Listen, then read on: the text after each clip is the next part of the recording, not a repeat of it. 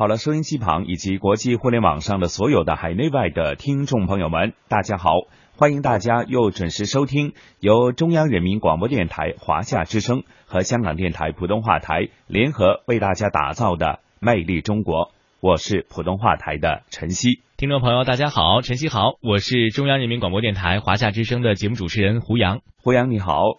你好，晨曦。是啊，一个星期的节目时间很快又跟听众朋友见面了。而这一次《魅力中国》的主题内容又给收音机旁以及国际互联网上的听众朋友推荐哪方面的一些悠久的中华文化呢？呃，其实呢，我们在上几期的节目当中啊，我们给大家推荐过安徽非常有呃有历史人文特色的一个城市，叫做亳州。我们相继带大家去了亳州的博物馆，还有亳州当地的非常有意思的这个运兵道啊，还有这个花戏楼去走了走看一看。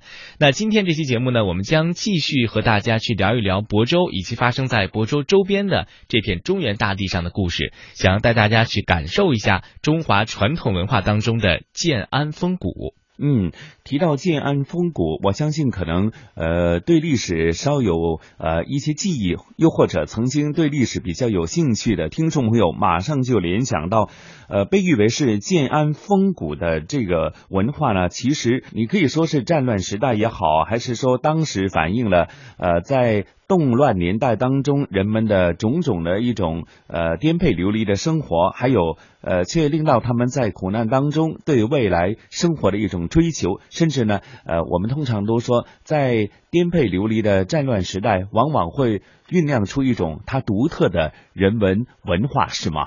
没错，那今天我们说到的这个建安风骨呢，先给大家简单的介绍一下什么是建安风骨啊。那建建安风骨呢，其实说到的就是在曹操啊，以曹操为代表的当年这个三国的这样一个时代下所产生的一种文学现象和文学的这样一种代表作的风格。那建安时期的这个文学作品呢，其实在某种程度上是真实的反映了当时的现实的这种战乱和人民苦难的这种生活。那么借以这些作品呢，来抒发大家建功立业的理想以及。积极进取的这些精神，我们能从不同的建安风骨整个这个时期当中，大家的这个作品当中啊，感受到呃对这个人生短暂、壮志难酬的这种悲凉，呃，还有呢，像这种意境宏大，它的这种比唱的顺畅，都是具有鲜明的时代和个性的特征。但后来呢，我们把后呃后人啊在研究文学的时候，将这一时期所有作品的这个特点概括为感慨悲凉啊，包括雄健深沉这样的艺术风格。因此呢，我们在文学史上就把这个时期的主要作品称之为建安风骨。当然，代表作呢就是大家非常熟悉的《三曹》和《建安七子》。是，那提到建安风骨，自然大家会想到这个《洛神赋》，是吗？没错，没错，呃，包括像这个曹操的《龟虽寿》《观沧海》这些呢，都是非常脍炙人口的名篇。嗯，那其实胡杨啊，说到建安时期的一些文学作品嘛，刚刚也提到说是反映了当时的一种呃，无论是呃动乱以及人民苦难的一种生活，但却没有呃令人们呃丢失掉他们对美好生活的一种追求，或者呢，在这个呃沧桑岁月当中呃，或许令到他们的作品呢有。慷慨激昂的一刻，也会有令到他们本身的作品呢，又有很浓重的一种人文的一种抒情的情感在里边啊。没错，的确是这样。我们在今天的这个时候再返回去去看当年这些建安文人他们在当时所创作的这些作品，你能够特别深切的感受到一种感受，那就是呃，当时他们的那种战乱的环境，包括他们对于天地人财物等等等等各种各样的这种事物，包括世事的这种胸怀，我觉得这是让我们特别佩服和感慨的。当然，我们说到建安风骨的时候，首先要向大家介绍的就是在这个时期代表作当中非常有名的曹操的三个父子，包括呃曹操本人啊，包括他的孩子这个曹丕和曹植，他们的这个作品呢风格不尽相同，但是呢都是集中的反映了当时那个时代的一些时代的特征。是，那胡杨啊，咱们也事不宜迟，马上和大家一起感受这一期《魅力中国》的主题内容哈，建安风骨，一起感受啊，在那个时代建安风骨的一些作品，以及他所经历过的一种沧桑历史的岁月所凝聚而成的一种文化精髓，好吗？好的，那接下来呢，我们就走进建安时期，去感受那里的建安风骨。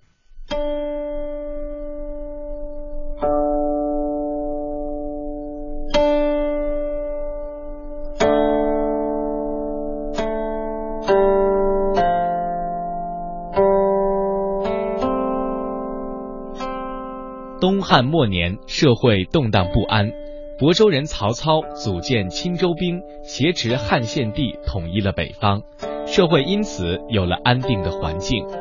而在当时，建都的邺城铜雀台附近聚集了一大批文人，他们用自己的笔直抒胸臆，抒发着渴望建功立业的雄心壮志，也因此掀起了我国诗歌史上文人创作的第一个高潮。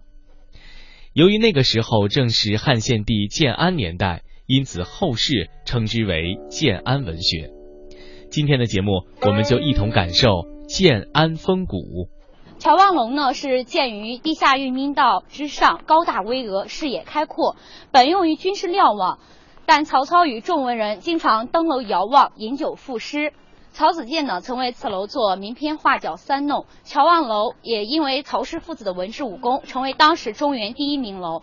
接下来呢，各位我们即将来到的是目前国内唯一一座系统介绍建安文学的展馆——建安文学馆。文学馆的设立是为了纪念向中国的文学繁荣做出了突出贡献的曹魏文人集团。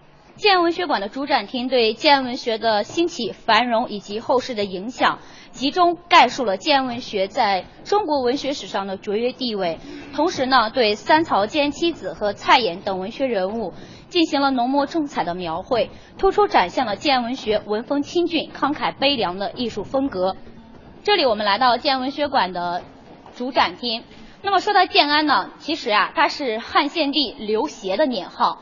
文学史上所说的建安文学，是指从汉献帝的建安元年至魏明帝景初末年这段时间的文学创作。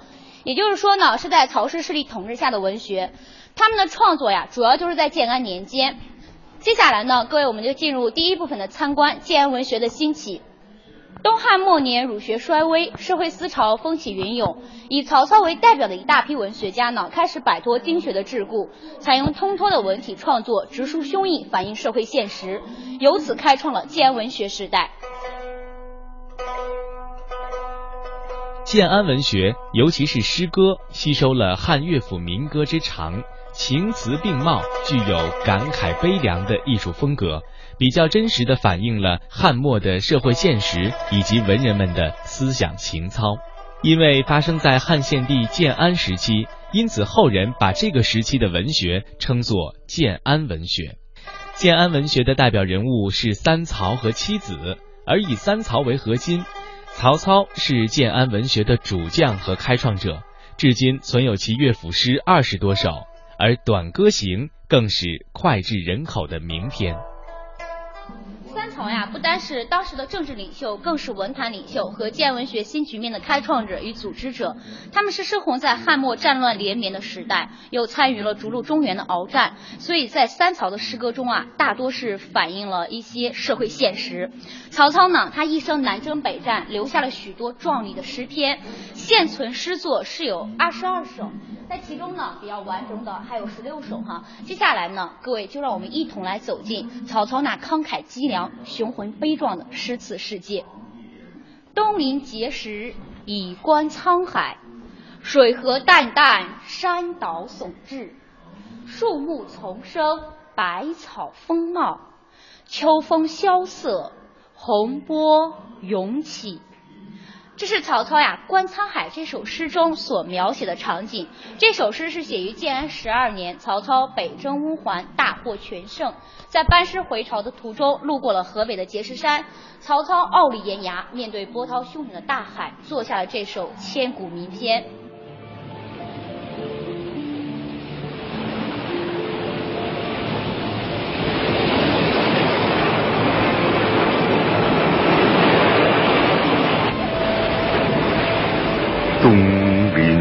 碣石，以观沧海。水何澹澹，山岛竦峙。树木丛生，百草丰茂。秋风萧瑟，洪波涌起。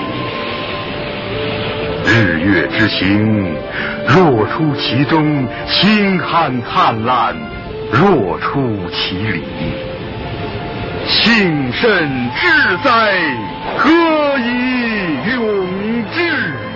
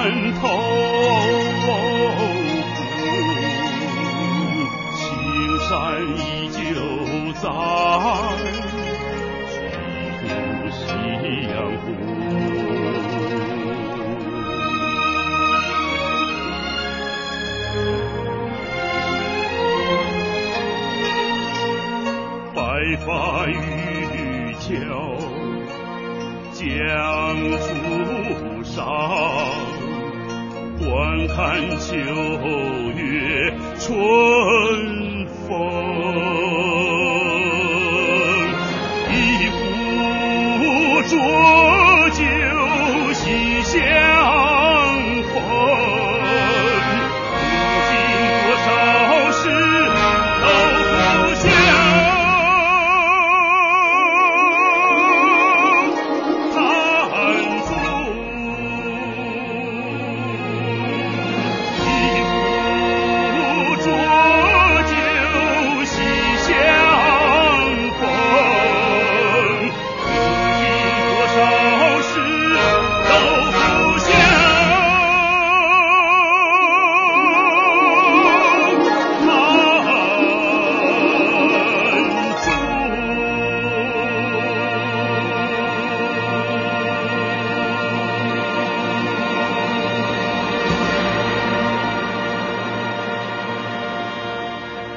曹丕是曹操的次子，现存诗约四十首，形式多样，四言、五言、六言、七言、杂言无所不备。他的诗歌多为对人生感慨的抒发，以及人生哲理的思考。在题材上，除了一在题材上除了一部分写游赏之乐的宴游诗以外，以表现游子行意、思亲怀乡、征人思妇、相思离别居多。两首《燕歌行》是现存最早的七言诗，其所著的典论论文是我国文学批评史上的重要著作。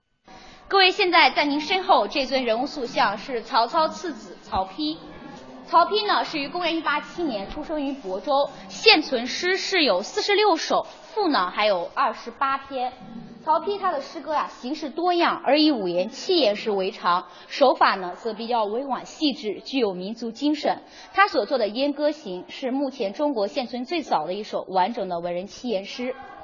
秋风萧瑟，天气凉，草木摇落，露为霜。群雁辞归胡南翔，念君客游思断肠。这首《燕歌行》呢，可以说在诗史上是久负盛名，全诗句句押韵，而且都是平声。《燕歌行》描述的是一位女子对丈夫的思念，笔致委婉，情感痴绵。这首诗最大的一个特点啊，就是写景和抒情的巧妙交融，可以说正是这样一首作品，奠定了曹丕在建安文学乃至整个中国文学史上的卓越地位了。《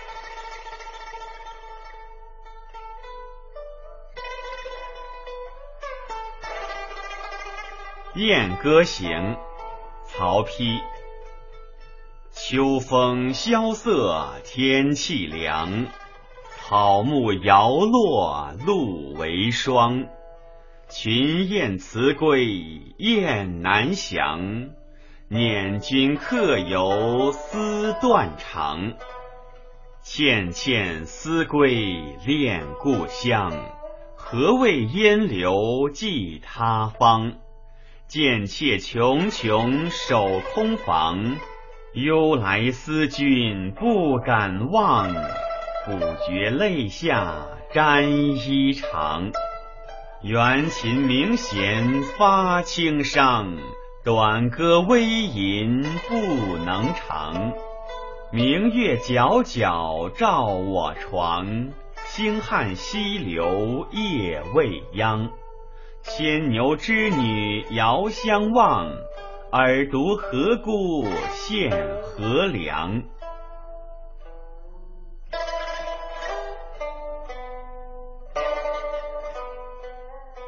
曹植是这一时期最负盛名的作家，他流传下来的诗赋文章共有一百多篇。曹植所写的七步诗的原委更是留为了尽人皆知的佳话。李白有“蓬莱文章建安骨”的句子，可见建安文学对后世影响深远。咱们走到这里呢您看，这一位是曹植，他是曹丕的胞弟，两人同为卞氏所生。曹植现存诗有一百一十首，赋有五十八篇。我们单从数量上看呢，是远超其父兄；从质量上看，曹植的诗赋文呀，同样是非常的优秀，是建安文学的集大成者，被誉为八斗之才。翩若惊鸿，宛若游龙，荣耀秋菊，华茂春松，仿佛兮若轻云之蔽月。飘摇兮若流风之回雪，这些呢就是《洛神赋》中对洛神美丽身影的描写了。走到这儿啊，各位您看到是不是有一位美丽的仙女在《洛神赋》途中翩翩起舞？《洛神赋》它是曹植的爱情主义名篇，作者以浪漫主义的手法，通过梦幻的境界，描写出了一段人神之间真挚的爱情，却最终是因人神道疏无从结合而惆怅分离。事实上，曹植名为写人生之爱，实为感伤自己在政治上的失利。曹植他的创作是以建二十五年为界，分为前后两期。现在呢，咱们来看一下，在您背后这首《白马篇》是他一首早期的代表作品。那么《白马篇》赞颂的呀是边疆地区一位武艺高超而又富有爱国精神的青年英雄。诗中呢对这位青年英雄的描写是这样的，我们来看一下：空闲破左地。右发催月枝，仰首皆飞挠，俯身散马蹄。皎洁过侯园，永飘若豹痴。曹植以戍边将士自喻，抒发出自己的报国之志，表达出他对建功立业的渴望和憧憬。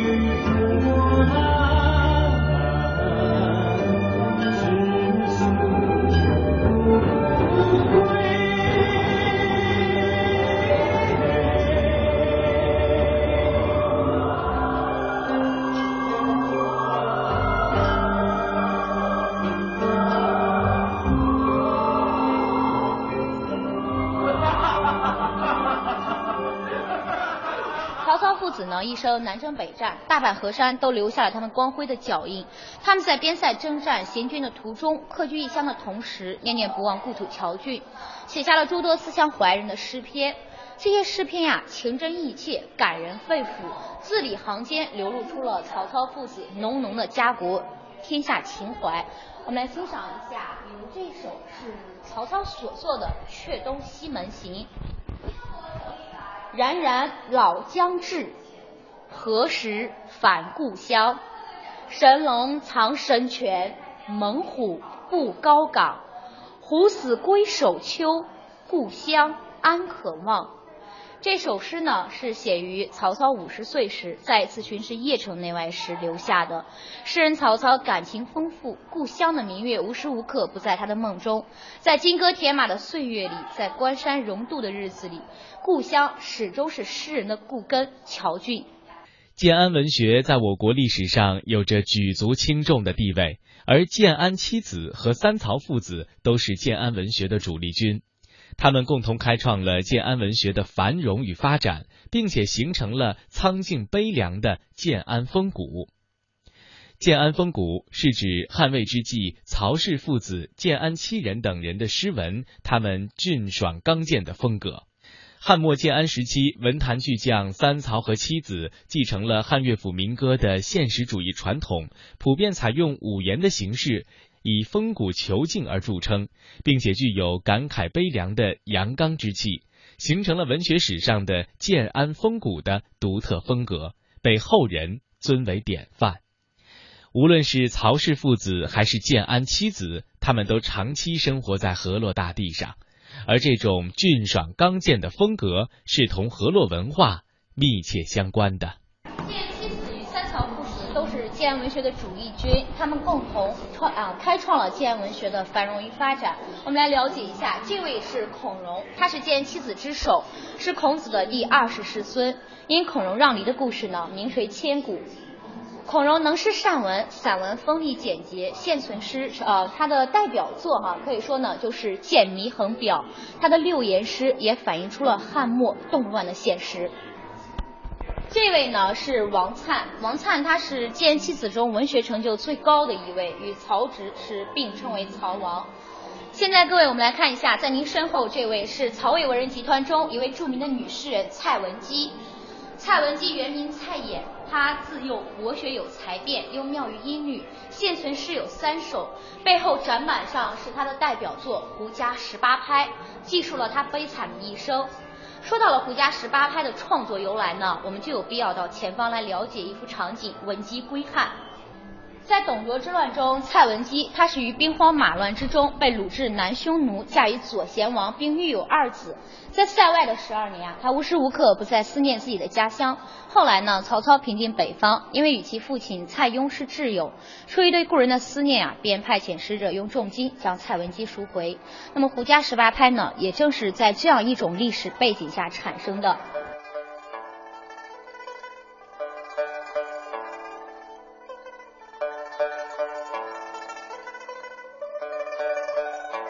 文学史上的建安时期，从黄巾起义到魏明帝景初末年，大约五十年的时间。在东汉末群雄并峙、逐鹿中原的争夺兼并中，曹操最终完成了北方统一的大业，并且因此吸收了大批文士，逐渐形成了以曹氏父子为核心的腋下文人集团。建安诗歌便是社会由分裂动荡逐步走向统一的历史时期的产物。世机乱离、风衰俗怨的时代特征，建安文人开阔博大的胸襟，以及追求理想的远大抱负、积极通脱的人生态度、直抒胸臆、质朴刚健的抒情风格，都形成了建安诗歌所特有的梗概多气、感慨悲凉的风貌。建安文学为我国诗歌开创了一个新的局面，并且确立了建安风骨的诗歌美学风范。建安时期政治局势动荡，儒家思想的坍塌，以及各种应运而生的思想观念的碰撞，各种社会文化行为不仅极大地改变了人们的思维方法和行为方式，改变了人们看待社会、思考问题的层面。而且极大的促进了人们对人生价值的再次认识，激发了人们的进取精神，提升了人们的个性意识，刺激了文士的创作欲望。建安时期的文学就是在这种文化大背景之下而迅速崛起的。在建安时期，尤其是汉献帝迁都，曹操平定冀州之后，文学的发展获得了一个相当宽松的社会文化环境。文学士人在积极进取、建功立业的同时，也创作出了许许多多表现时代精神、反映时代生活、展现时代风貌的文学作品。使得建安时期成为我国历史上第一个真正意义上的文学繁荣时期。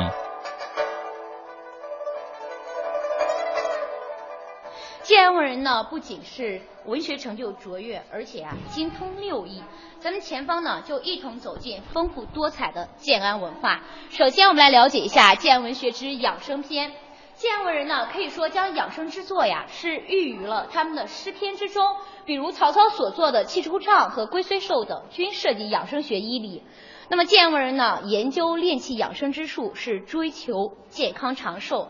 他们的很多诗作呀，也反映出了对生老病死所持的客观唯物态度。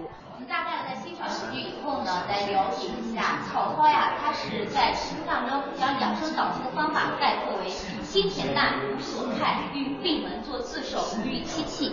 什么意思呢？就是说呀，要平心静气，摒弃杂念，方能颐养气血，调和精神，使阴阳归于平衡。我们这里所说的心正气兴，闭门坐守，闭口吸气，也正是道家养生术中重要的练气秘诀了。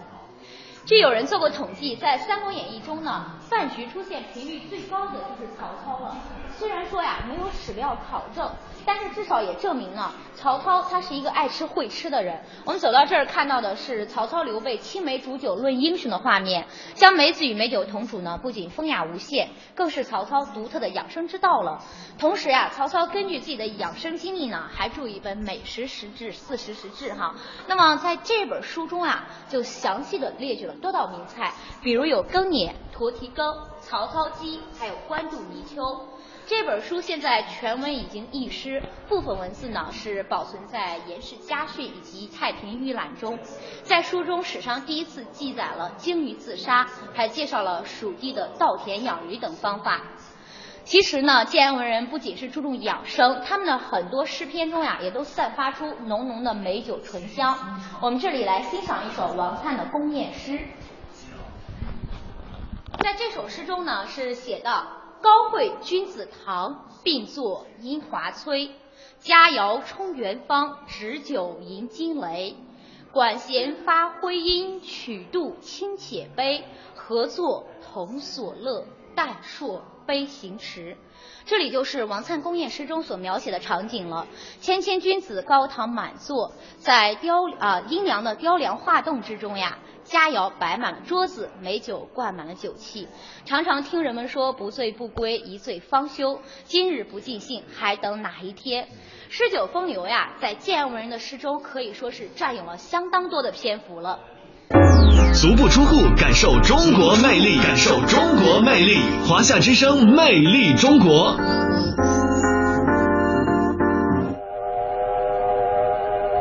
乡愁。是一张时间的火车票，搭在长大后的我驶向记忆中的童年。世上美丽的地方千万，唯独家乡的美无可替代，因为那里是我们的故园，是我们追寻血脉的起点。家乡曾经是贫穷的，那里需要发展。但是我们更需要留住那里的山清水秀，留住父老乡亲那一张张熟悉的笑脸。遗憾的是，过去十年，中国共消失了九十万个自然村，传统村落中蕴藏的丰富历史信息和文化景观也随之消亡。抢救乡村，抢救失落的文明。建设美丽乡村，不要让乡村只存在曾经记忆中的故园。讲文明树新风公益广告。中央人民广播电台联合香港青年交流促进联会精彩呈现《梦想舞台二零一六》，为你的梦想加油助力。即日起至四月十七日，分享你的梦想故事，角逐共十四万港币的圆梦启动金。让我们为你的梦想筑起平台，为你找到逐梦的同行者，为我们的梦想注入生命力。详情请登录央广网，三 w 到 cnr 到 cn。听态度，事实众说纷纭，真相扑朔迷离。听生活，汽车因为都市更显魅力。听节奏，华夏原创精品。FM 八十七点八，一零四点九，AM 一二一五，中央人民广播电台华夏之声，给你最动听。和建基子等人呢，在书法和音乐方面也有着很深的造诣。我们走到这里来看到展板上的“滚雪”二字，是曹操留在世上的唯一手迹。真迹现存于陕西汉中博物馆。在建安二十年，曹操是西征汉中，路过包河，看到包河呀水流湍急，冲击河内乱石，喷墨飞溅如雪团之状，于是提笔写下“滚雪”二字。滚雪本意为滚动的雪团。曹操曰：“滚在水边，何以缺水？”所以呢，写了今天咱们看到的这“滚雪”二字。那我们单独来看的话，“滚”字上面是三点一口似水花，下面一撇一捺一竖钩，三钩均朝上翘起，给人以张扬不羁之感。相比较而言呢，这个“雪”字则更多的是表现出一份平和与内秀。这二字合二为一，阳刚而不失柔美。在渔民道出口处呢，还有一组滚雪的拓线。在曹魏时期，出现过像梁胡、蔡邕等著名的书法家。梁胡致力于八分书体的原创，曹操呀将他的书法是悬在帐中、钉在墙上来欣赏，可以说对他笔迹是十分的推崇了。建安文人呢，不但是精通文章、善音乐，而且对各种民间游艺呀、也是情有独钟，兴趣十足。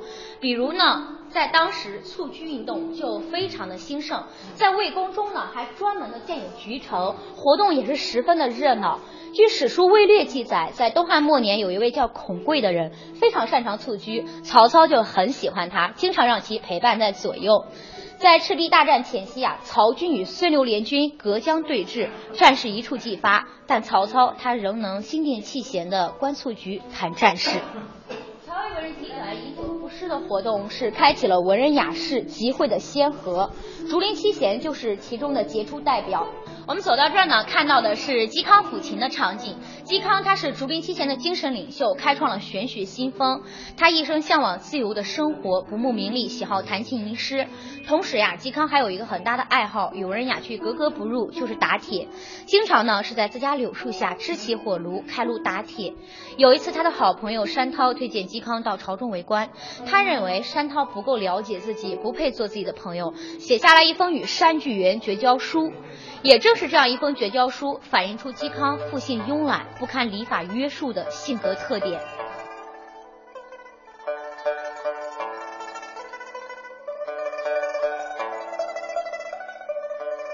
风骨一词最早大量应用于魏晋南朝的人物评论，大体上风偏重精神气质，骨侧重于骨骼体态，二者密不可分，合二为一，称为风骨。后来，风骨引用到书画理论和文学评论的过程当中，以南北朝的刘勰的文心雕龙风骨最为精到。端直的言辞结合俊爽的意气，形成格调境界和艺术感染力强的风骨。风就是文章的生命力，是一种内在的能够感染人的精神力量。有了风，文章才能够鲜明而生动。当然，风始终比较虚化，它与作品的内容和情感相关，但是并非指内容和情感自身。骨指的是文章的表现力。也就是说，文章应该表现得刚健有力。它是一个比较实的概念，直接体现在语言的运用上，词语准确、简练、明晰，文章就显得有力。建安时期的文学作品虽然也讲究用词和文采，但是仍然保持了乐府民歌的本色，不像后来的一些文人过分的追求辞藻。此外，刘勰还强调说，辞藻修饰与风骨良好的结合，才是文章中的精品。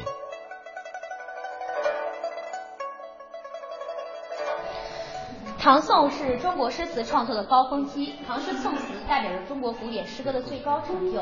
诗人们多彩众长、不拘一格的气魄，秉承了建安风骨的现实主义精神，做出许多优秀的诗篇。比如这一首是李白所作的《宣州谢眺楼饯别校书》，书云：“蓬莱文章建安骨，中间小谢又清发。俱怀逸兴壮思飞，欲上青天揽明月。”这首诗表达出了李白对建诗歌的推崇之情，全诗是具有慷慨豪迈的情怀，抒发出了诗人怀才不遇的愤懑，也表现出了他对黑暗社会的不满以及光明世界的追求。下面呢，咱们来了解一下建安文学与历代文人评说。建安文学的辉煌成就以及建安文学的艺术魅力，博得了历代文人的高度赞赏。比如齐梁时期的刘勰、南朝的钟嵘、唐代的陈子昂，以及到五四时期的文人，都对建安文学做出了非常高的评价。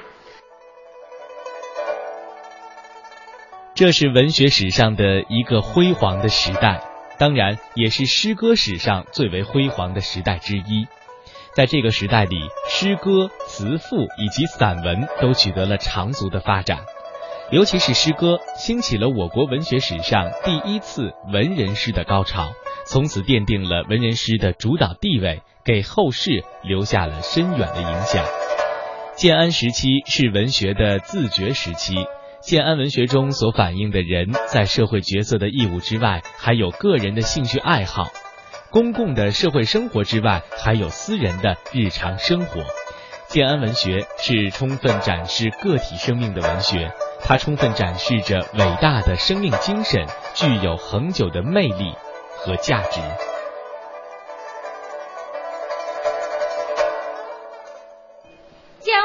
向来都是弃经典而上啊老庄，灭礼法而崇哲学。比如呢，咱们这里看到的是庄子的《逍遥游》，前方呀，咱们欣赏的建安文人的游仙诗，以及曹植的《洛神赋》呢，其实啊，文脉都出自《逍遥游》。接下来，咱们走入下一章节：建安文学与毛泽东。一代伟人毛泽东非常推崇建安文学，尤其欣赏曹操。他曾经啊多次在不同的场合赞誉曹操及其诗作。在一九五四年夏天，毛主席在吟诵了曹操的《观沧海》一诗后呢，对身边的工作人员说道：“曹操是一位了不起的政治家、军事家，也是一位了不起的诗人。”随后，他便作下了一首《浪淘沙·北戴河》。